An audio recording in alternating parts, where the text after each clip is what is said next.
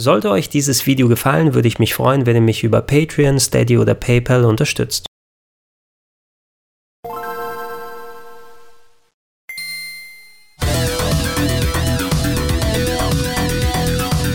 Schönen guten Tag und herzlich willkommen auf rpgheaven.de zu Gregor testet Ratchet Clank Rift Apart für PlayStation 5. Pass auf!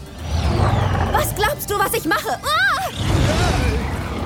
Etwa knapp ein halbes Jahr ist seit dem offiziellen Launch der Konsole mittlerweile vergangen und so langsam läppert sich das Angebot an interessanten Exklusivtiteln. Zum Launch hatten wir ja das Remake von Demon's Souls, zwischendurch einen kleinen, aber feinen Überraschungstitel mit Returnal und jetzt eben mit Rift Apart vielleicht das Spiel, was wirklich die neue Konsolengeneration einläutet. Das stand nämlich im Vorfeld bei der Berichterstattung rund um den Titel im Vordergrund, dass durch die schnelle SSD-Platte der PlayStation 5 es möglich sein wird, dass man die großen, umfangreichen Leveln ohne Ladezeit miteinander mischen kann, als ob man durch verschiedene Dimensionsportale geht.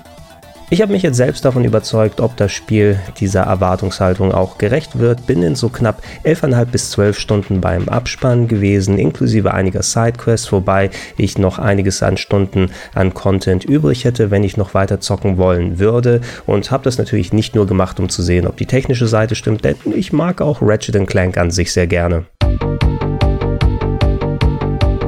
Die Jump'n'Run-Serie mit dem hohen Ballergehalt rund um den Lombax Ratchet und seinen Roboterfreund Clank, die gibt es ja schon seit fast 20 Jahren. Anfang der 2000er ist der erste Titel auf der PlayStation 2 erschienen und ich habe immer wieder mal reingespielt, so richtig, aber gefesselt wurde ich erst 2009. Da habe ich nämlich A Crack in Time auf der PlayStation 3 gespielt und fand, dass das mitunter einer der besten Titel auf der Plattform gewesen ist. Seitdem habe ich neue Einträge der Serie eigentlich immer mit Spannung verfolgt. Es gab ja unter anderem diese Remaster Collection auf der PlayStation 3, wo die PS2-Spiele nochmal neu aufgelegt wurden. 2016 gab es sogar ein richtiges Remake von Teil 1 auf der PlayStation 4, welches unlängst sogar per Patch mit 60 FPS auf der PlayStation 5 spielbar ist. Falls ihr das noch in der Sammlung habt, dann schaut da auf jeden Fall rein. Und jetzt eben mit einigem Abstand seitdem Rift Apart. Miss kann verkaufen. Aber du musst viel unauffälliger sein, sonst kann der Widerstand nicht überleben. Der Widerstand? Wer noch gar keine Berührungspunkte mit Ratchet Clank hat, für den sei gesagt, dass die Story des neuen Spieles auf Ereignissen aus vergangenen Titeln aufbaut, im Speziellen Into the Nexus von der PlayStation 3. Das soll jetzt nicht heißen, dass man als Neuling komplett aufgeschmissen ist, wenn man die alten Games nicht kennt. Bestehende Figuren, die werden hier vernünftig eingeführt und die Story des Spieles ist in sich schlüssig. Man kann sie also verstehen und nachvollziehen, ohne die alten Games gezockt zu haben. Allerdings fand ich es doch ganz nützlich, dass ich vertraut gewesen bin mit der Vorgeschichte, vor allem weil man da ja wesentlich emotionaler investiert in dieses Spiel reinkommt, wenn man darüber Bescheid weiß, was Ratchet und Clank als Charakteren in der Vergangenheit passiert ist. Und äh, was auch geholfen hat, ist, dass durch die Dimensionsspielereien hier natürlich Gags Tür und Tor geöffnet wurde, die sich mit Duplikaten bestehender Figuren beschäftigen. Und wenn man die originalen Gegenstücke aus den vergangenen Games kennt, dann sind manche Stellen um einiges lustiger, als wenn man gar nicht über sie Bescheid weiß. Das Phantom ist Beep. Nun denn, in Rift Apart geht es um den sogenannten Dimensionator. Das ist ein Gerät, mit dem man Portale in andere Dimensionen öffnen kann, in denen Ratchet hofft, andere Lombaxe zu finden. Dieser fällt aber natürlich Dr. Nefarius in die Hände, dem Erzfeind von Ratchet und Clank, welcher damit nicht nur das Raumzeitgefüge durcheinander bringt, sondern die drei auch in eine andere Dimension verfrachtet. Hab ich's geschafft, oder was? Ist das... Das ist echt viel näher.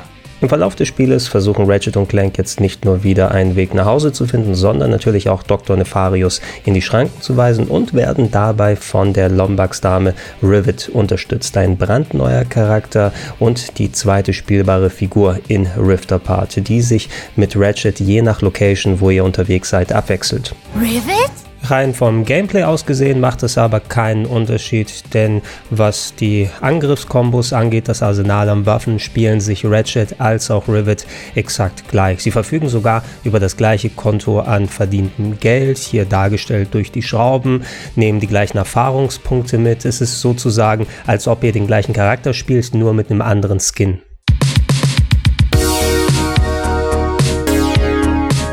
Dafür sind storytechnisch die Unterschiede zwischen den beiden umso größer und mir persönlich hat Rivet sehr gut als neuer Charakter als auch Addition zum Ratchet Clank Mythos gefallen. Sie fügt sich dann nahtlos mit ein, bringt nochmal eine andere Farbe, eine andere Perspektive und passt gut zu dieser typischen Mischung, die auch in Rift Apart wieder vorkommt. Das heißt, viele leichtfüßige kleine Gags, aber wenn es mal dramatisch sein soll, wird das Spiel auch dramatisch und genau auf dieser Linie macht Rift Apart mit weiter. Da hat mich also neben dem Gameplay auch die Story auf jeden Fall bis zum Ende mit dran gehalten.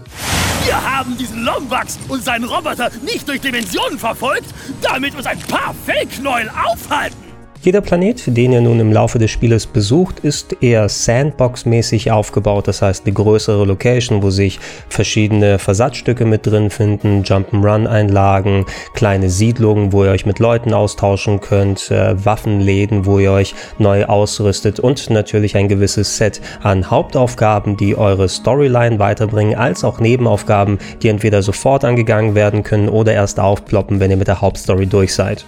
Der Löwenanteil des Gameplays wird aber wieder mal von der Baller-Action dominiert. Im Laufe des Spieles könnt ihr mehrere Dutzend an verschiedensten Waffen euch in den Läden kaufen. Ihr habt die Möglichkeit, sie auch nochmal separat abzugraden, um die Frequenz oder die Effektivität zu erhöhen. Und äh, ich persönlich dachte, okay, bei so vielen Waffen, da ist vielleicht nicht immer das dabei, womit ich gerne kämpfe. Ich werde mich auf so zwei oder drei konzentrieren. Aber im eigentlichen Spielverlauf hat sich das so geäußert, dass ich sehr aktiv gewechselt habe, vor allem weil die Munition ja nicht unendlich in den Waffen drin ist und ab und zu mal ich mitten im Duell nicht die Zeit hatte, irgendwo nach äh, Munitionskisten zu suchen. Das heißt also, ich habe immer sehr schön durchgemischt und dadurch, dass die Waffen auch selber durch Benutzung verstärkt werden, so Erfahrungspunkte-Style, habe ich persönlich eigentlich immer fast automatisch alle Waffen benutzt, die hier drin waren und dabei auch welche entdeckt, von denen ich gar nicht dachte, dass sie mir Spaß machen.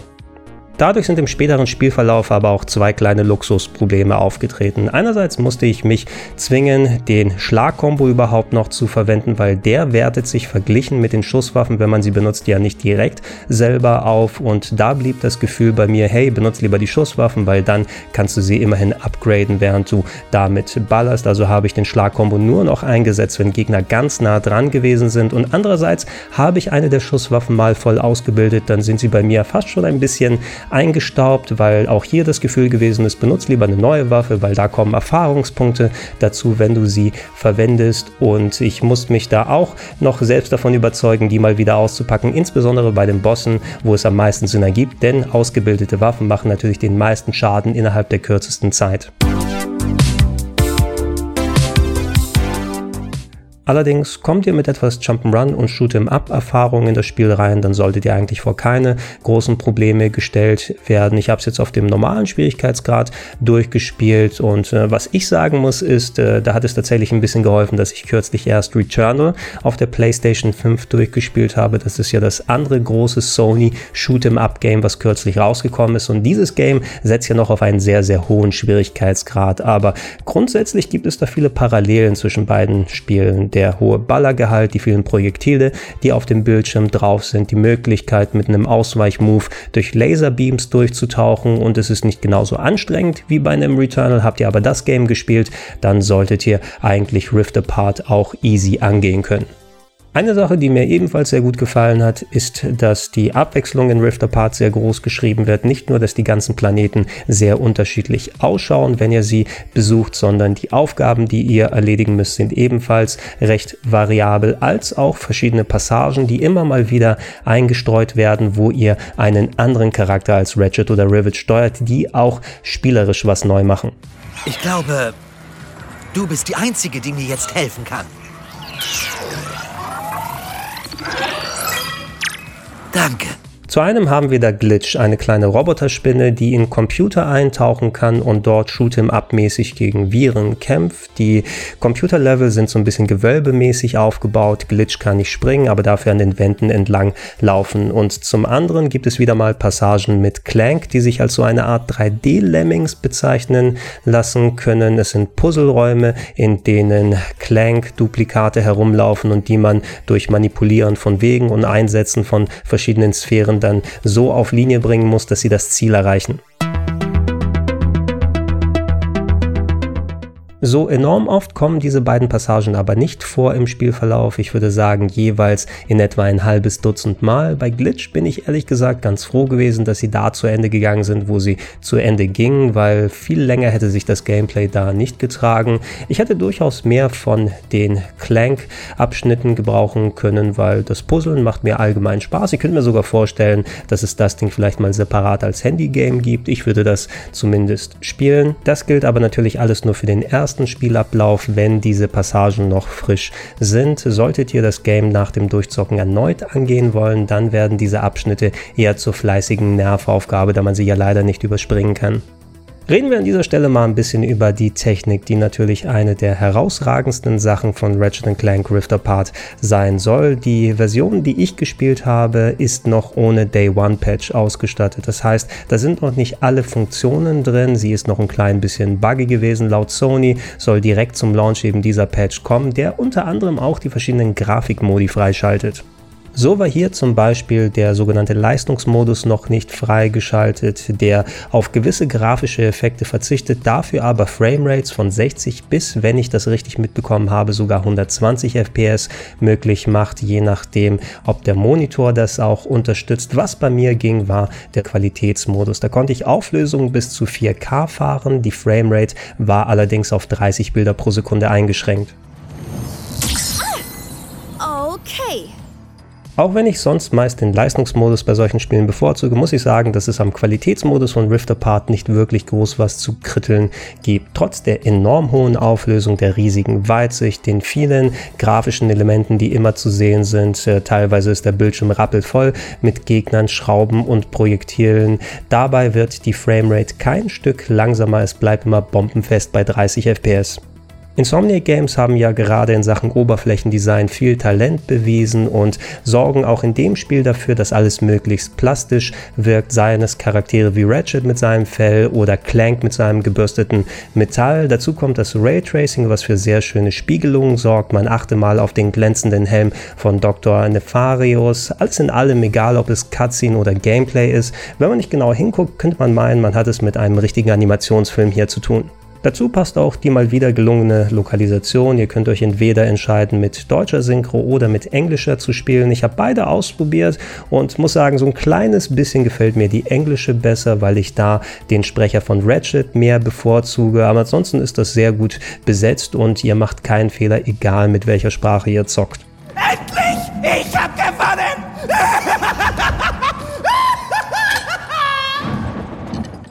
Sprechen wir abschließend noch ein bisschen über das Dimensionsfeature und die anderen positiven Effekte, die die SSD mit sich bringt. Und da müssen wir so ein klein bisschen relativieren, denn diese eine Szene, die gerne in den Trailern gezeigt wurde, wo man vier bis fünf verschiedene Locations innerhalb von einer Minute besucht ohne Ladezeiten, das ist mehr die Ausnahme von der Regel und eher ein Showcase, was zu Beginn gemacht wurde. Das heißt nicht, dass es später gar keine solchen multiplen Dimensionswechsel innerhalb kürzester Zeit gibt, aber innerhalb des Gameplays äußert es sich meist so, dass man eher eine Location hat, die in zwei verschiedenen Varianten vorhanden sind, wo es bestimmte Punkte gibt, wo man zwischen beiden nahtlos wechseln kann.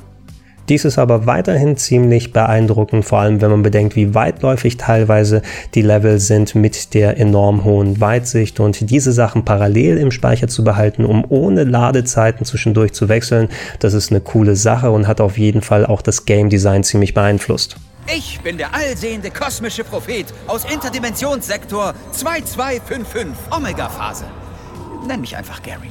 Allgemein gibt es gar keine Ladezeiten, das heißt, wenn ihr euch zu einem neuen Planeten aufmacht, ist da entweder so eine Star Wars Blende, die benutzt wird, oder das Bild wird mal kurz schwarz, aber ihr habt nie einen klassischen Ladescreen, der aufploppt und ihr könnt meist direkt weiterspielen. Das finde ich also ziemlich cool und das sollte eine Sache sein, die in Zukunft bei allen Spielen dann nach Möglichkeit so ist. Bevor wir zum Fazit kommen, noch ein paar Kleinigkeiten, für die ich Insomniac Games gerne loben wollen würde. Der ganze optionale Sammelkram, der im Spiel drin ist, der hat meines Erachtens eigentlich den richtigen Umfang, sodass man noch motiviert genug ist, extra in die Level später reinzugehen und die Nebenaufgaben zu erledigen. Das ist jetzt nicht, dass ihr aber tausende von solchen Items einsammeln müsst und dann irgendwann gar keine Lust mehr habt. Hier wird es vor allem auch noch verstärkt dadurch, dass man etliche Boni freischaltet, mit denen sich das Spiel individualisieren lässt. Auch die Einstellmöglichkeiten sind sehr, sehr umfangreich, nicht nur in Sachen Grafik, dass ihr da, wenn ihr keinen Bock auf Motion Blur oder Chromatic Aberration und anderen Krimskrams habt, das könnt ihr alles ausschalten. Es sind dazu noch jede Menge Accessibility Features drauf, die äh, Button-Eingaben vereinfachen, die das Springen ein bisschen erleichtern und da könnt ihr euch genau auf eure eigene Spielweise alles so zurechtschneiden, wie ihr wollt. Also sehr cool und gerne in Zukunft mehr von dem.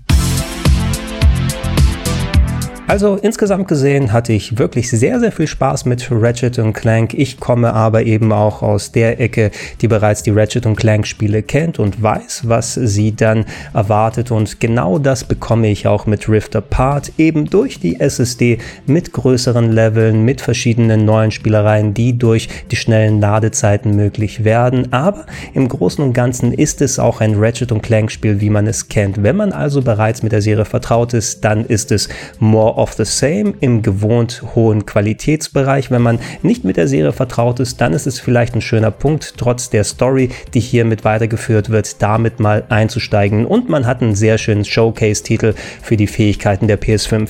Das sollte es erstmal gewesen sein. Wie immer, solche Videos wie die hier findet ihr weiterhin auf rpgheaven.de. Wenn es passt, gibt es die Podcast-Version auf blauschangriff.de oder in den Gedankensprung-Feeds. Und wenn ihr es noch nicht macht, ich würde mich darüber freuen, über eine kleine monatliche Unterstützung, unter anderem auf patreon.com slash rpgheaven, auf steadyhq.com slash rpgheaven oder gerne auch direkt unter paypal.me slash Vielen Dank und tschüss.